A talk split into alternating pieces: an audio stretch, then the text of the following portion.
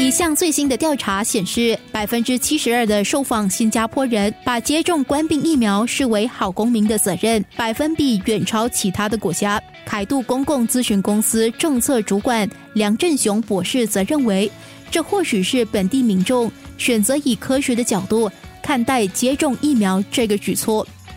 很多国人就是把这个接种疫苗就是看成是一个好公民的责任。不过，我觉得很重要就是说，为什么他们觉得是好公民的责任？主要也是说，呃，国人接种疫苗以一个科学的角度去分析。啊，他们就了解到，如果有这个接种疫苗的话，啊，就算他们感染这个冠状病毒，面对的那个负面的反应也没有这样强烈啊。所以这就是造成，就是帮助国人了解说，接种疫苗不只是对你本身好，而且可能对啊你的家人还有整个社区的环境好，因为它就是防止病毒传染你的家里还是在社区传染。所以就是从那个角度来说，是一个呃社区精神，以这个社会的核心的这个价值观。那当然接种疫苗。是其中一部分呢，是其中的一块啊，也就是把它看成是一个好公民的一个责任。反面来看，这是否也会被贴上新加坡人相对听话的标签？可能我先从反面说吧，就是对于一些人，可能他们会会批评说啊，新加坡人太听话了，缺乏独立思考。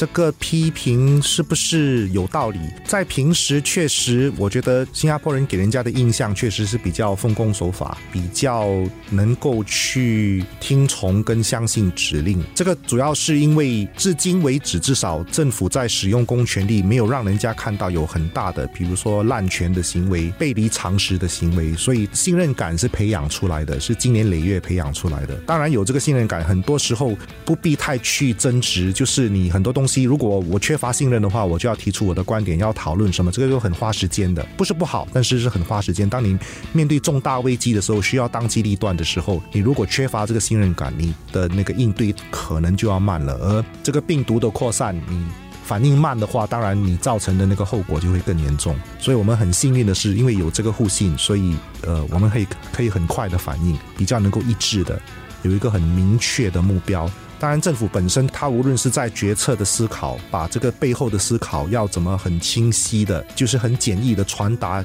让人家容易懂，传达给大众，然后大众听了觉得哎，这个符合常识，然后愿意去遵守。就说你在执行这个过程当中，你不必有太高的这个交易成本，因为大家主动遵守的话，你就可以少了很多这种监督啊，什么都是成本嘛。在整个执行上，相对会比较的快，比较的有效率，比较的平顺，呃，少了很多这些不必要的。干扰一种良性循环吧，就是大家主动去配合，然后看到成绩，就更加的有信心，更加的有提高这种互信。所以你一旦这个良性循环形成了，就呃相对就事半功倍了。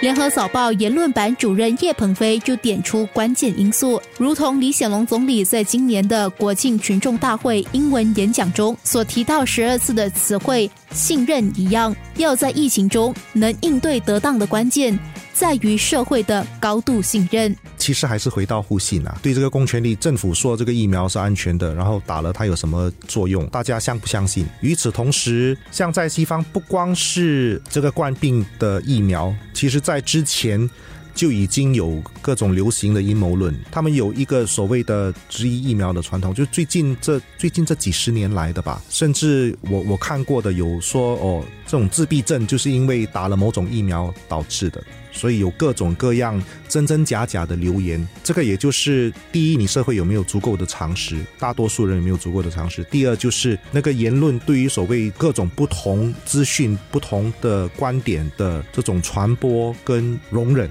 是到达什么程度？就是你完全没有限制的话，必须说达成共识，你要对于所谓的这种异端邪说，还是要有一一定的限制啦。就是至少像我们有那个 POFMA 之类的的立法，就是说。只要是不实的信息，它并没有限制它的传播，但是政府是会马上出来说：“诶，这个是不实的信息。”它至少有一个标明，然后让人们可以去判断，说到底我要要不要采纳这种异端邪说，我不要相信它。所以这个我相信是有帮助的。当然还是回到互信，就是一旦是有有了基本的信任，你就不会太过去凡事都要去质疑。可是，一旦你缺乏了那个信任，就算是符合常识的，可能你都要去质问一下，所以这个中间来回的差别就就很大了。按理说，以西方的的这个发达程度，疫苗是他们发明的嘛？以他们的资源，以他们的这种科技的的进步的程度，照理说应对整个冠病不应该表现的那么就是缺乏章法。可是不幸的，就大家都看到这样的事情发生了，然后反而是相对那些